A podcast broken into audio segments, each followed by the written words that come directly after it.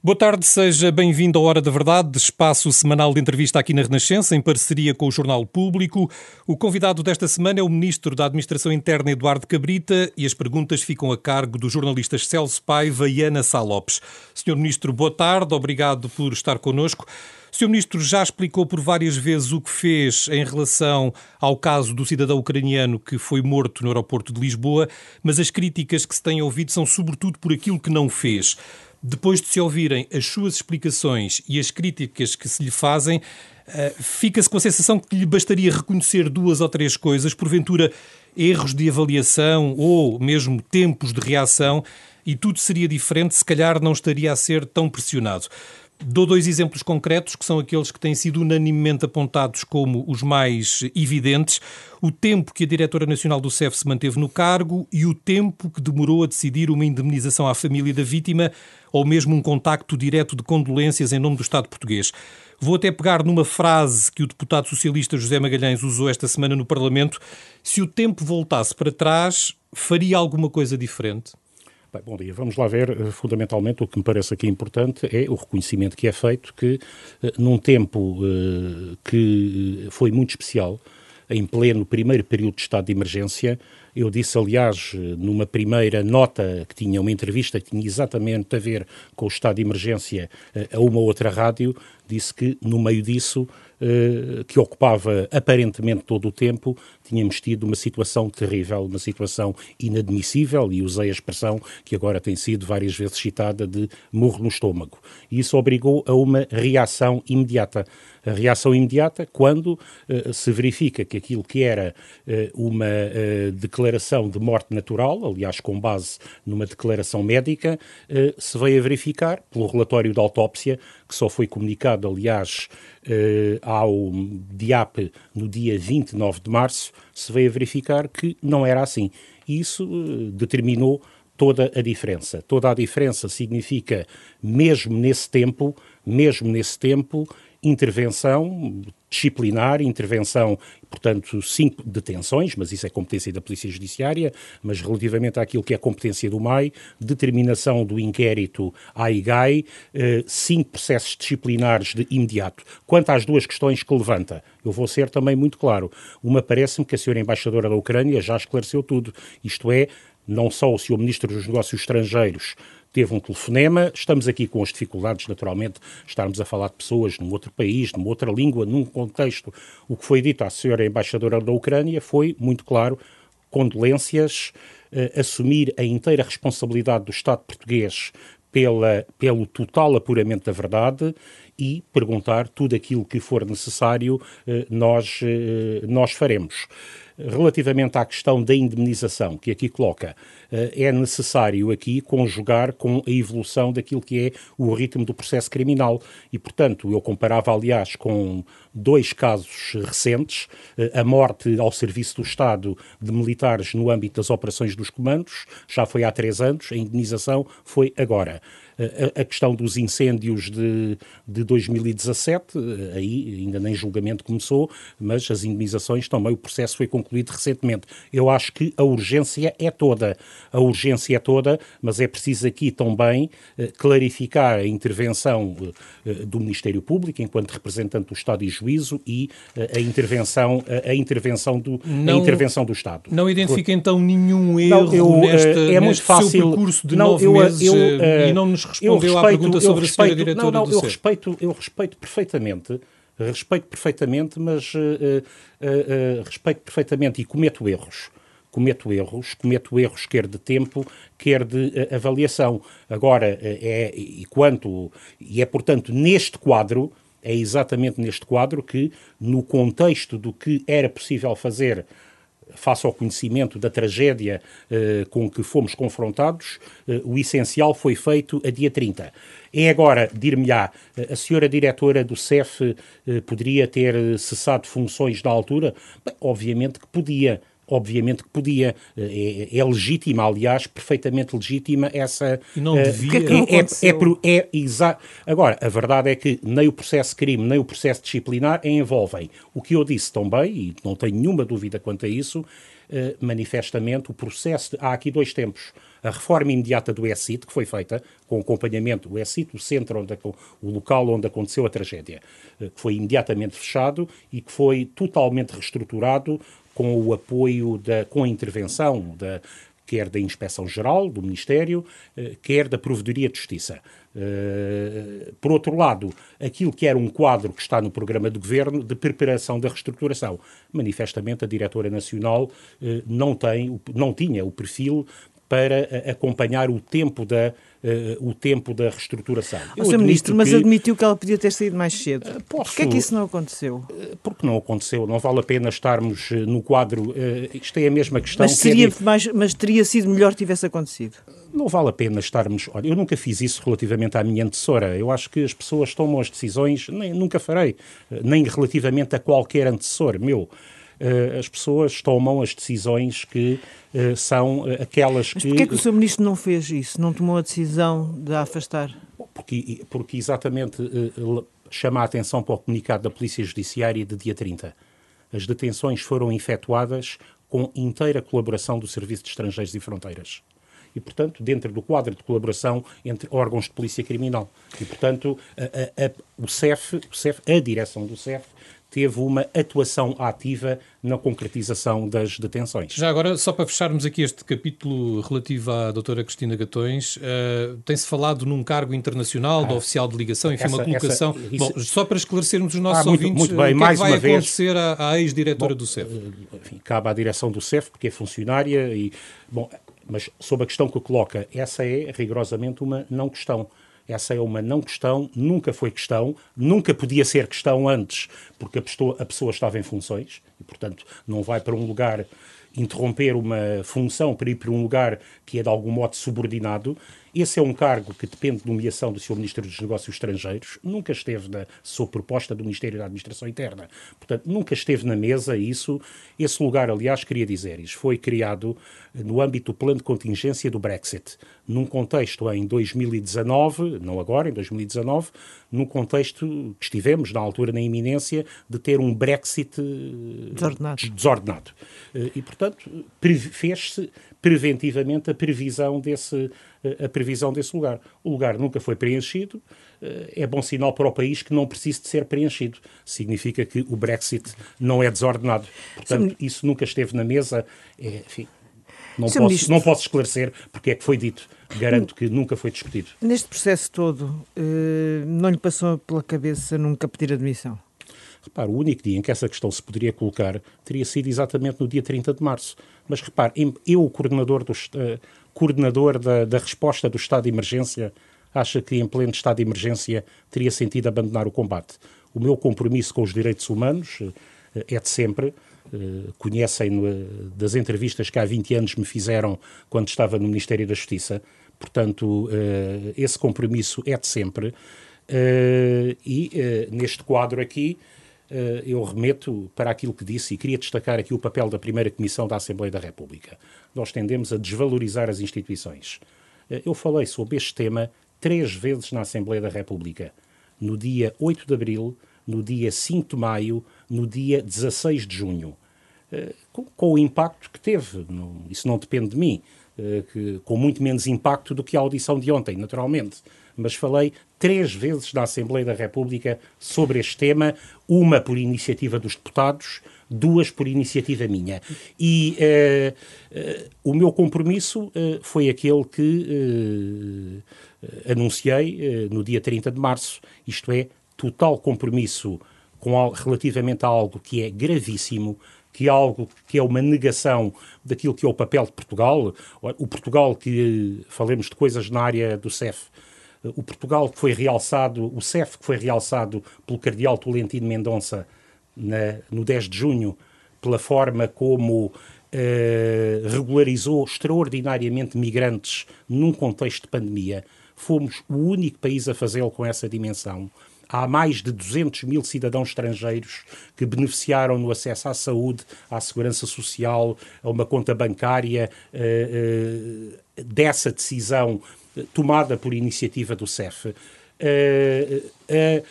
e, portanto, nesse quadro, nesse quadro, acho que seria uma. E, segundo compromisso, naturalmente, e tenho vindo a demonstrar, em todos os momentos, designadamente pelo incentivo a que a IGAI fosse tão longe tão longe, e daí a expressão foi até mais longe que, que, a, que, a, que a investigação inicial do Ministério Público, uh, no apuramento da verdade, total compromisso naquilo que é competência do Governo, naquilo que é responsabilidade do Governo, com o pleno apuramento da verdade e com a inteira responsabilização de quem, uh, bom, vier a ser imputado por responsabilidades concretas. Sr. Ministro, o Presidente da República deu a entender que este CEF pode não servir e mesmo de que defendeu que é eventualmente que outros protagonistas serão necessários para as reformas que se impõem. Sente-se-o sem encostado à parede pelo Presidente? Estou totalmente de acordo. Isto tem a ver com o cumprimento do programa do Governo. Portanto, e por isso o programa do Governo é que diz expressamente, mas já dizia antes das eleições, é talvez uma página do programa do Governo que não teve uh, a luz uh, suficiente, que esteve centrada, é natural, o programa é para quatro anos de cumprimento, esteve centrada noutras áreas.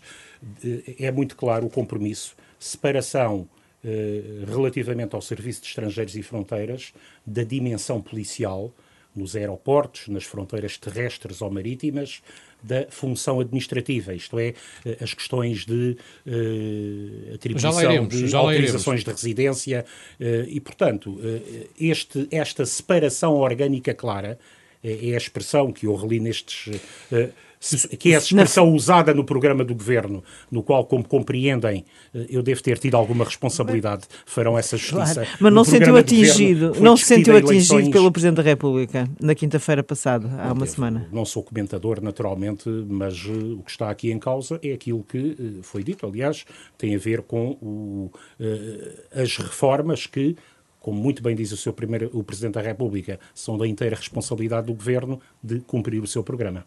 E o Presidente da República conhece os planos macro, digamos, desta reestruturação Sabe, que está agora uma, a ser preparada? Há uma, há uma indelicadeza que eu nunca farei. Eh, que é revelar, com todo o respeito pelos senhores jornalistas, mas revelar as minhas conversas eh, ou com o Primeiro-Ministro ou com o Sr. Presidente da República. Por falar em... Acho que, ambos, acho, que ambos já, acho que ambos já falaram o suficiente sobre essa matéria. Por falar em eh, delicadeza, eu... uh, considerou uma indelicadeza aquilo que o Diretor Nacional da PSP fez no domingo, precisamente no Palácio de Belém, revelando contornos, aspectos concretos da reforma que está não, em curso? Primeiro, não revelou nenhum contorno. Como disse, como o próprio clarificou, uh, uh, expressou a sua opinião. Eu acho que aquilo que se passou é algo que não pode, obviamente, não deve voltar a repetir-se. Eh, isso foi, eh, foi compreendido.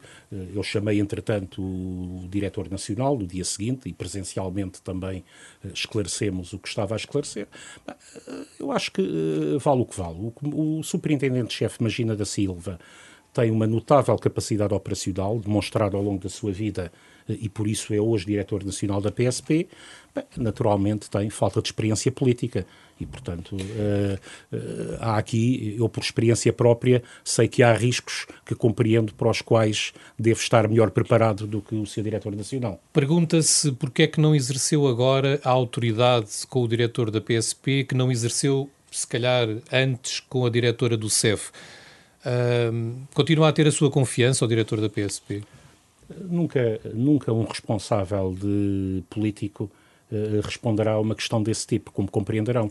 Portanto, a questão está esclarecida relativamente ao diretor nacional da PSP. Que tem, a obviamente, PSP, que tem, a, mantém, PSP, a, mantém a, confiança do Sr. Ministro. A Direção Nacional da PSP deve falar, ou melhor, a PSP deve falar externamente daquilo que é a sua competência, matérias operacionais, nas quais o Governo não intervém e respeita a autonomia operacional de todas as polícias. Mas só para esclarecer uma coisa, foi um erro do Diretor Nacional da PSP ter-se pronunciado daquela forma, mas Uh, estará no cargo. Pronto, está resolvido. Está, o Sr. Ministro sanou. Uh... Vamos lá ver. Nunca uh, é o mesmo erro que eu espero nunca cometer. Julgo que cometo erros, como disse, como há pouco falávamos da avaliação, mas julgo, julgo que nunca cometi o erro de. falar de, depois de uma conversa com o Sr. Presidente da República e como também algumas às vezes a televisão uh, transmite, enfim, temos estado juntos muitas vezes. Bom, quando a semana passada anunciou a saída da Diretora Nacional do CEF, o Sr. Ministro anunciou também que iria avançar então para a tal reestruturação do CEF prevista no programa do Governo. Vamos então uh, falar dela, tentar perceber que reestruturação vem aí. O Sr. Ministro garante que o tema não foi tirado da gaveta a correr para contornar este momento de tensão, mas todo o seu trabalho no MAI, nestes três anos de MAI, uh, tem ido noutro sentido tem dito, e com toda a razão, que é o Ministro da Administração Interna que maior reforço humano conseguiu para o CEF. Só de inspectores entraram recentemente 100 e outros 95 candidatos vão começar o curso no próximo dia 5 de janeiro. Quem vai fazer uma reforma que tira as funções policiais ao CEF, por que é que reforça desta forma o quadro policial do CEF?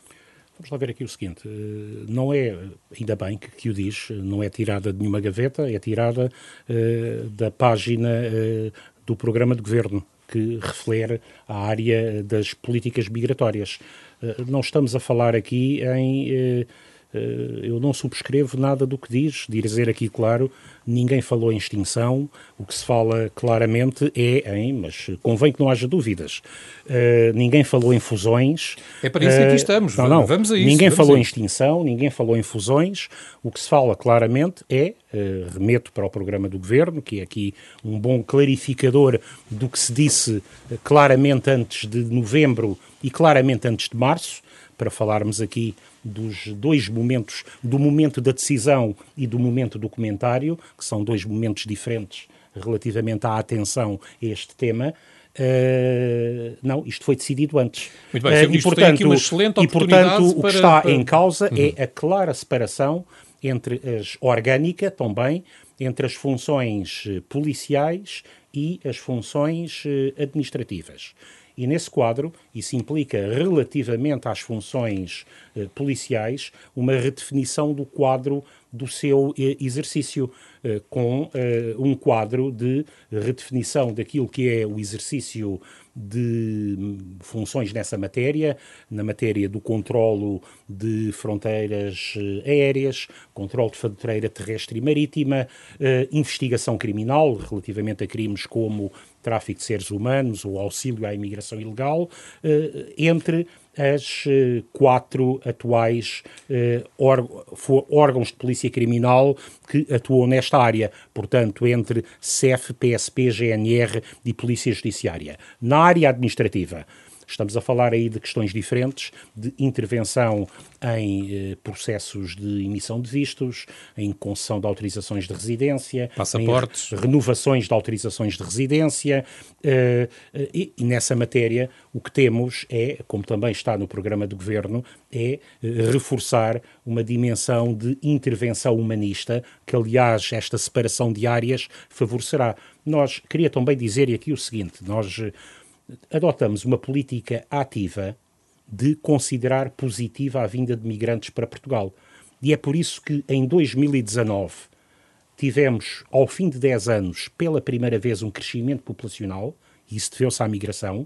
Uh, atingimos uh, uh, em 2019 mais de 500 mil cidadãos estrangeiros a viver em Portugal, eram menos de 400 mil em 2014. Portanto, este crescimento deu-se num quadro de uma política aliás elogiada externamente do país, de eh, considerar positiva até por razões demográficas, por razões económicas, o bom acolhimento eh, de eh, estrangeiros. Por isso, até eh, neste governo existir uma Secretaria de Estado específica para o acompanhamento das questões da integração e, de, e das migrações.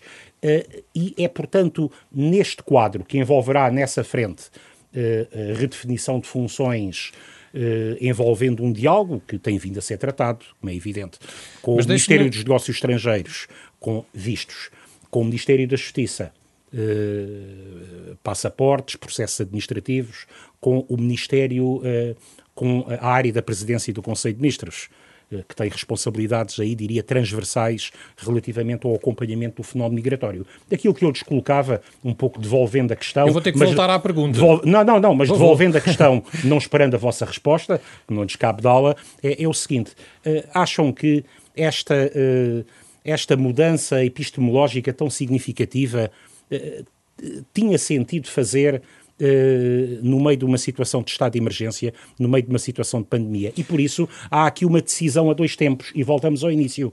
Relativamente à tragédia que levou às detenções no dia 30 de março, e esse aqui o, enfim, é aqui uma data importante, provavelmente é aquela que me traz aqui uh, hoje a esta entrevista, tenho consciência disso. Relativamente a isso, houve aqui uma separação muito clara entre a resposta à emergência, a emergência foi fechar o E-City, foi tudo aquilo que já falamos aqui hoje, e uh, a preparação daquilo que é a reforma estrutural que teria de ter o seu tempo. Porque é que há aqui um momento, e queria também clarificar, porque é que há aqui um momento que é importante e que nos permite avançar para esta segunda fase. Diria que não tem nada a ver com a competência própria da IGAI, não é? A IGAI não entra neste processo não é? de reestruturação. Mas o, o final do apuramento pleno da responsabilidade pela IGAI, uh, esclarecendo uh, aquilo que eu tinha uh, dito no Parlamento no dia 8 de abril. É fundamental não ficar só pela autoria material. É necessário apurar todas as situações de encobrimento, negligência, omissão de auxílio. Está transcrito, está citado. O relatório da IGAI de outubro permite-nos fixar aqui um tempo que permite claramente separar águas e avançar com certeza para a fase seguinte. Bom, eu vou ter que recentrar a, questão uh, para que todos quantos nos estão a ouvir e até os profissionais do CEF e de todas as outras forças e, serviços de segurança percebam minimamente o que é que vai acontecer, deixe-me colocar-lhe a questão desta forma. O CEF tem, de facto, um pilar administrativo com 600 funcionários, grosso modo, e tem um pilar policial com, terá, eh, em junho, 1.200 inspectores. Separando os dois pilares, o CEF fica com o administrativo, certo? Passaportes, autorizações de residência, vistos e outras coisas. E a parte policial será uh, diluída por outras forças e serviços de segurança. É isso? Não, eu estou-lhe a perguntar, certeza, não, não, estou a afirmar, estou-lhe a perguntar. Com certeza. É... Para onde é que vão esses 1.200 inspectores de, de, de, do CEF? Uh, não, como é que isto se faz? Não, o CEF continua a chamar-se CEF? Cai o F de fronteiras? Enfim, Percebe as nossas dúvidas? Com certeza. Com Vamos certeza. a isso. Não, não, com certeza. Hum. Com certeza que percebo. Uh, e diria aqui, o CEF tem hoje 1.790 trabalhadores. Dando mais uh, conteúdo exatamente ao que diz. Tem 1.790 tra trabalhadores, cerca de 1.000 da, da área uh, inspectiva e de fiscalização, cerca de 700 de funções não policiais, por facilidade de, de caracterização. E, portanto, o que nós temos aqui uh, é uma autonomização plena dessas duas funções. Mas queria dizer, uh, falei já da, da, referência do cardeal Tolentino Mendonça, falei já da, da, da, eh, da questão, por exemplo, de, em plena pandemia, a de ser adotado um novo modelo de autorização de residência online, que até ontem tinha já beneficiado na renovação de autorizações de residência, isto começou em julho, e foi concebido neste tempo uh, mais, de 70 mil, mais de 70 mil cidadãos estrangeiros, por exemplo, 5 mil estudantes que renovaram a sua autorização para estudar em Portugal sem precisar de ir a um serviço público. E esta mudança foi feita nestas condições muito difíceis. Se quiser um terceiro exemplo, a forma como em 8 horas, 8 horas, no, no dia 14 de março, Uh, e a data uh, não é a reposição aqui, de fronteiras. No dia 14 de março, em 8 horas, entre as 4 da tarde e a meia-noite, uh, cerca de 300 trabalhadores do CEF fizeram aquilo que não se fazia há 35 anos. É... Isto é, e portanto, eu queria é dizer. do CEF, não, não, não, não, não, mas, é, não, mas isso é que é importante aqui. E o que é que vai mas é, mas isso é importante aqui, mas isso é importante porque tem a ver com, com o que a questão colocou, que é manifestar aqui um reconhecimento uh, à uh, esmagadora maioria dos trabalhadores e dizer que, uh, essa tem a ver com a sua questão, que o quadro das suas carreiras será plenamente, plenamente respeitado, porque nós temos de gerir aqui, diria que, um fenómeno em dois tempos, que é fazer uma reestruturação que está no programa de governo, que ganhou aqui um dramatismo por razões que, enfim, ninguém desejaria é? Nenhum português desejaria. Uh, mas fazer uma reestruturação que seria sempre complexa, não fui eu que usei a palavra revolução, portanto, estou novamente citando eh, uma entrevista recente, uh, revolução, foi a expressão usada por quem nos representa a todos. Portanto, é, é sempre um. mantendo o CEF, como diz, a ter de fazer tudo aquilo que faz, tudo aquilo que faz neste quadro, isto é, porque todos os dias continuarão a, a existir uh, estudantes que querem vir estudar para Portugal, trabalhadores que precisam de ter a sua situação regularizada, pessoas que chegam ao aeroporto, bom, um pouco de uh, uh, pessoas que pedem visto Schengen para vir a Portugal. Mas essa parte dos vistos, essa parte toda administrativa não irá para a Secretaria-Geral da Administração Interna, por exemplo? Não vou aqui antecipar, naturalmente. Portanto, quando eu digo que isto envolve dois princípios: clara separação das duas funções e, por outro lado, o envolvimento destas quatro áreas. Não, os vistos à responsabilidades do Ministério dos Negócios Estrangeiros, por exemplo, esta redefinição de funções, os vistos são vistos consulares com parecer de segurança. Portanto, é este quadro de uma miríade de questões muito complexas, e por isso concordo com o Sr. Presidente da República quando fala numa revolução, eh, eu prefiro revoluções tranquilas. É essa a minha função eh, naquilo que tenho vindo a fazer das forças de segurança, noutras áreas eh, do Ministério. Esta é uma área, queria dizer, que exige uma resiliência muito especial. E cheguei, aliás, ao Ministério num quadro absolutamente extraordinário, que não permitiu dizer outra coisa que fosse Uh, estou disponível. Estamos a falar para... depois da tragédia dos fogos. Uh, estamos a falar de uh, outubro de 2017. Mas eu tenho consciência que é, que é esse o quadro de uma área, outras terão dificuldades de outro tipo, mas é uma área que exige um tipo de foco e um tipo de resiliência muito especiais. Não é exclusivo de Portugal. Basta olhar para, o que, para a difícil vida dos meus colegas espanhol ou francês, ou até no contexto europeu.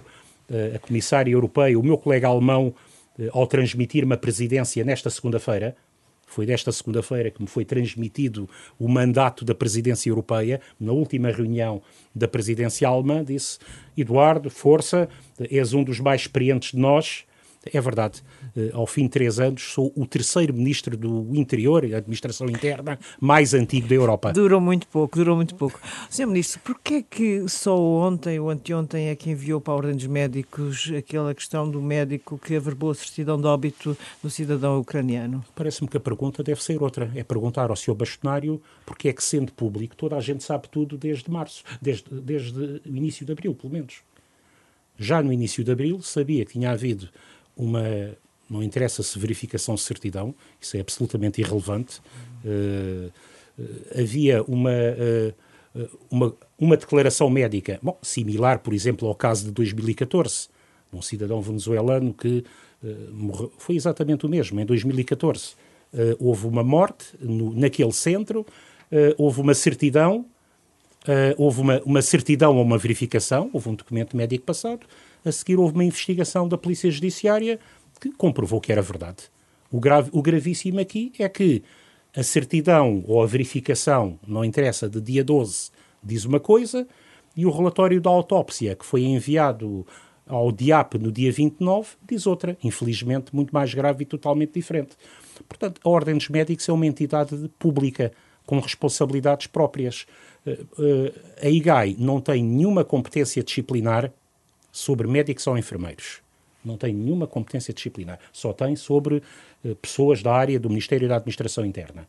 E, portanto, neste momento em que está a desenvolver uh, os processos uh, disciplinares que foram, estes que foram agora determinados no início de outubro, o do alargamento da investigação a outras pessoas, é neste quadro que vai verificando outras questões que não são da sua competência e, no, no, tempo de não prejudicar a investigação, relativamente àquilo que é competência da IGAI. Uh, bom, e vai chamando a atenção, vai transmitindo. Uh, isto é um bocadinho, não é que a IGAI não é uma entidade jurisdicional. Isto é um bocadinho, mas para as pessoas perceberem, fazendo paralelismo com o que se passa na área da justiça, é um bocadinho tirar certidões de um processo para que a coisa seja investigada à parte. A IGAI não pode fazer nada relativamente a um médico ou um enfermeiro. E, portanto, o que fez foi o mesmo relativamente às duas ordens se houve a reação da Ordem dos Médicos, mas o que foi feito relativamente à Ordem dos Enfermeiros foi exatamente o mesmo. Entre tantas incidências que este caso já teve, há um episódio que parece ter sido um pouco decisivo, quase a gota d'água uh, para, que, para tudo o que se precipitou depois nos dias seguintes, que foi a questão do botão de pânico. a revelação de que o centro, que, que o espaço equiparado a, a, a, centro de instalação temporária ia ter botões de pânico. Uh, o que é que acha dessa ideia dos botões de pânico? Não percebo, tenho, julgo que não é absolutamente nada decisivo é absolutamente irrelevante. Aliás, não estão ainda a funcionar. Eh, a expressão é, é infeliz, mas eu percebo que mediaticamente é, é impactante, não é? Eh, ainda, na, ainda na, em duas peças televisivas, uma da TVI e outra da SIC, a semana passada, falavam tranquilamente de botões de pânico para idosos nas, nas, acompanhados pela GNR. Uh, uh, vamos lá ver o que está. Mas concorda com a instalação desse equipamento, essa solução, digamos, esse, esse... O melhor aqui, o melhor aqui é mesmo é mesmo aqui pedirem à senhora provedora de justiça para esclarecer o quadro em que essa figura que essa figura é acompanhada. Estamos a falar de Mas pessoas... a ideia da, ideia da provedora? Não, a ideia é que resulta, a responsabilidade política é inteiramente do governo, mas não é, é algo que foi sempre considerado como natural ter um quadro de que permita um pedido de, de, de, intervenção, de apoio, eh, relativamente a alguém que está num espaço eh, confinado e que eh, pode, por exemplo, não falar nem português, nem nenhuma das línguas que estão imediatamente disponíveis. Em modelo de, de, de retaguarda, o CEF tem condições de apoio linguístico em cerca de três dezenas de línguas. É? Nunca terá naquele espaço, não é possível garantir. Não existe hoje, nem nunca será garantido não é, não é possível, nem naquele, nem em nenhum no mundo. Diria dizer que estão lá sempre pessoas que falam todas as línguas das, de, dos cidadãos que em cada momento estejam naquele centro. Essa matéria não. Primeiro, não está ainda a funcionar, não, tenho, não é uma questão Uh, o centro reabriu em. Mas face reabriu... à polémica que gerou, nomeadamente por ser uma, uma espécie de assunção de que a pessoa pois, lá dentro é... corre risco, pois, mas isso não, é, faz não é essa, voltar atrás, não... não... faz retirar os botões de pânico. Mas, primeiro, os botões de pânico uh, não estão enfim, lá ainda. Retirar dizer, a ideia de os colocar. Pois, não, lá ver, nós admitimos sempre. Eh, a senhora Provedora de Justiça enviou uma carta três dias antes da reabertura do centro, que é muito elucidativa, que eu ontem pedi autorização à própria, não repare, suportei estoicamente tudo aquilo que ouvi, sobretudo desde 31, eh, desde o final de outubro, desde que, e bem, o público fez uma boa primeira página reconhecendo o trabalho muito meritório da IGAI. Eh, portanto, eu diria que é a partir daí que há um, uma atenção renovada sobre, sobre este tema. Eu, eu, pedi autorização à senhora provedora para divulgar a carta pessoal que ela me tinha enviado no dia 28 de julho, três dias antes da abertura do centro, em que diz basicamente o seguinte: nós visitamos, do trabalho que temos em conjunto, visitamos o ESIT nove vezes no último ano, uh, nove vezes no último ano, identificamos variadíssimos problemas, portanto, uh, parabéns, basicamente saudamos aquilo que foi feito agora e, portanto, e o respeito por aquilo que, obviamente, há sempre matérias a melhorar. Essa, Nomeadamente uh, o quarto isolamento. Não, repare. Uh, Segunda provedora, disse. Uh, não, também, também só a própria poderá esclarecer. Não serei eu, não, não serei eu aqui, poderão trazê-la. Não tenho. Não... Agora, vamos o seguinte, vamos ver o seguinte. esse, esse local, que aliás já foi visitado pelos deputados da primeira comissão, todos os partidos quiseram visitaram já o centro. Fui eu que os convidei no dia 16 de junho e os deputados foram, enfim, na altura que foi entendido, adequado, uh, e perguntaram, desde 1 de agosto, no dia em que reabriu, passaram pelo centro de instalação temporária uh, 164 pessoas. A única, que, a única pessoa que esteve nessa área mais reservada foi uma pessoa que tinha Covid são, uh, pode ser um, pode ser um, um, terrorista que seja expulso por decisão judicial. Uh, ponto, uh, há uma avaliação.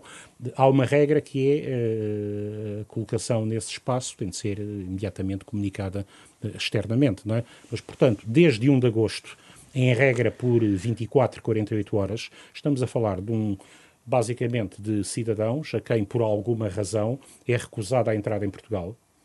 Uh, e queria também dizer, para percebermos a dimensão do que estamos a falar. O ano passado, 2019, infelizmente este ano vão ser muito menos, foram controlados no aeroporto de Lisboa 18 milhões e meio 18 milhões e meio de passageiros. Portanto, passageiros vindos de países de fora da União Europeia. Porquê? Não tem a ver só com Portugal. Tem a ver que nós somos a fronteira externa da União Europeia. São passageiros que vêm do Brasil, dos Estados Unidos, de África, de voos que vêm de fora da União Europeia, e em Portugal são basicamente essas as origens, América do Norte, América do Sul e África, e que chegam nesses, e que, portanto, nós temos o dever de verificar porque não estão a entrar em Portugal, estão a pretender entrar em Portugal, mas estão também a pretender entrar na Europa, porque dentro da lógica de circulação poderão a partir daí andar por toda a Europa. Desses 18 milhões e meio de pessoas, sabem quantas é que tiveram recusa de entrada em 2019? 4.995. Uh, nacionalidade em que houve mais recusas de entrada, mais de metade das recusas de entrada, por razões óbvias, Brasil. Quantos cidadãos ucranianos tiveram recusa de entrada? 31, isto é, menos de 1% das recusas de entrada. Neste momento, desde agosto, infelizmente há muito poucos voos, houve 164 pessoas que foi recusada a entrada e que durante um período, 24, 48 horas, eh, ficaram ali, eh, agora em eh, condições felizmente totalmente diferentes, renovadas, a aguardar um voo de regresso. Agora há poucos voos. Só houve três, queria dizer, é uma questão muito clara, porque há uma orientação que está no, que está no, do, no regulamento do, do, enfim, do espaço, que as pessoas não devem ficar mais de sete dias, na, não deverão ficar mais de sete dias naquele espaço. Houve três casos em que isso foi ultrapassado também com toda a transparência, para que isso não venha criar. Não haver voos de regresso aos países de origem. Não, não, não, não, não, não, não, não, não, não, não tem só a ver com isso. Foram em três casos muito específicos. Foram pessoas que foram lá colocadas, eh, saindo da prisão, por determinação dos tribunais, que determinam que, que têm uma pena acessória de expulsão de, de Portugal e, portanto, o tribunal entrega-os ao CEF e o CEF não pode recusar, dizer não, senhora, continue na prisão que não há voo. E, portanto, houve três casos uh, de permanência tempo... durante mais de uma semana uh, só nestas situações por mandato judicial que não é possível a administração pública deixar de cumprir e cumpriu. O nosso tempo caminha rapidamente para o fim. Eu perdi a esperança, confesso, de uh, ficar a saber o que é que vai acontecer ao CEF. Tudo ministro... será clarificado nos próximos seis meses. Haverá uma primeira decisão, como foi anunciado no, em janeiro, e há um processo. Uh, eu admito, tenho aqui uma. Uh, bom, a gestão do tempo às vezes não coincide. Não, mas é, é tão simples como o CEF será um serviço administrativo, perde definitivamente a parte operacional. Não, acho que teremos duas coisas diferentes teremos uma separação, não teremos algo. Dois chefes. Teremos algo, eh, não vou adiantar. Uh, uh, tudo terá o seu tempo. Eu, eu, respeito a sua, a sua curiosidade, mas é exatamente por isso. Bom, então, mas as, as, as revoluções não se anunciam, fazem-se. E diga-me uma coisa: a boleia dessa reestruturação, isso terá implicações noutras forças e serviços que tutela, sejam de segurança, sejam até de proteção e socorro? Ou seja, até neste contexto pandémico que vivemos e com a experiência deste ano que foi para si dificílimo, uh, esta reestruturação vai ter ramificações? Vão acontecer outras coisas ou não? Estamos aqui a falar do CEF. Nós estamos e... aqui um processo uh, profundo. Isto implica, por exemplo, novas leis orgânicas da GNR ou da PSP, por exemplo? Vai, então, mas eu já disse aqui que isto vai ter implicações na GNR, na PSP, na Polícia Judiciária. Portanto, há um quadro, mas isso está no. Eu apelo a uma leitura atenta do nosso comunicado da semana passada. Ah, fala ia do, dizer ao programa do Governo. E do, do não, não, não, não, mesmo da semana sim, passada, sim, okay. que fala de uma redefinição de funções sim. entre forças de segurança. Eh, forças e serviços de segurança. Portanto, não, não vamos. São as que conhecemos: GNR, PSP, uh, uh, Polícia Judiciária. Agora, a sua pergunta é mais ampla e permita-me que, até para voltar cá com mais tempo nessa dimensão mais ampla, o programa do governo estabelece mecanismo, também matérias que não têm tido a suficiente atenção porque, e espero que só o venham a ter por boas razões e não por razões trágicas, como neste caso. Mas o programa do governo estabelece duas coisas que são essenciais. Por um, por um, por um lado, um caminho de serviços partilhados entre forças de segurança. Significa isso que não vamos fundir a PSP com a GNR, mas que vamos pôr em comum gradualmente tudo aquilo que são funções de suporte. A logística, as tecnologias, a área administrativa, tudo aquilo que, e portanto libertando as, as forças de segurança para aquilo que é a sua dimensão operacional. Em segundo lugar, especialização daquilo que é a natureza da PSP e da GNR. Isto é, a PSP será cada vez mais, talvez uma expressão que facilite todos compreendermos, uma polícia das cidades, uma polícia das áreas urbanas, e a GNR é uh, a força policial, num sentido amplo, uh, da coesão territorial, uh, da, do território, da, da vigilância costeira e, e, daí programas tão importantes como a interligação de, de vigilância de costa com Espanha, que está concluída, e também Vamos concluir eh, agora, por estes dias, espero ir à Madeira no início do ano, tenho isso acertado com o Presidente do Governo Regional, eh, assinalar eh, a conclusão do programa de vigilância costeira na Madeira, que significa uma rede de quatro radares e um sistema de vigilância de costa da responsabilidade da GNR e o lançamento demorará mais tempo, tem fundos europeus, tem a ver com a nossa dimensão de fronteira externa e, portanto, isto voltamos ao CEF dimensão de fronteira externa, a assunção também de uma rede de, que vai ser mais cara para os Açores. E, portanto, PSP, separação orgânica do CEF em duas áreas, uh, partilha de áreas de apoio, áreas logísticas entre PSP e GNR, num processo gradual, volto a dizer, está no programa de governo, está no Orçamento de Estado, apelo a uma leitura atenta e voltarei para discutirmos estes temas com, com tempo. E uma clarificação da natureza, não, é, não há nenhum programa de fusão das duas, da GNR e da PSP, mas clarificação da natureza das duas forças. Uma polícia das cidades e uma polícia do território e eh, da, eh, do controle costeiro. Muito bem, o tempo esgotou-se. Ministro da Administração Interna, Eduardo Cabrita, nosso convidado nesta Hora da Verdade de hoje. Obrigado por ter vindo. Ficamos por aqui. Boa tarde.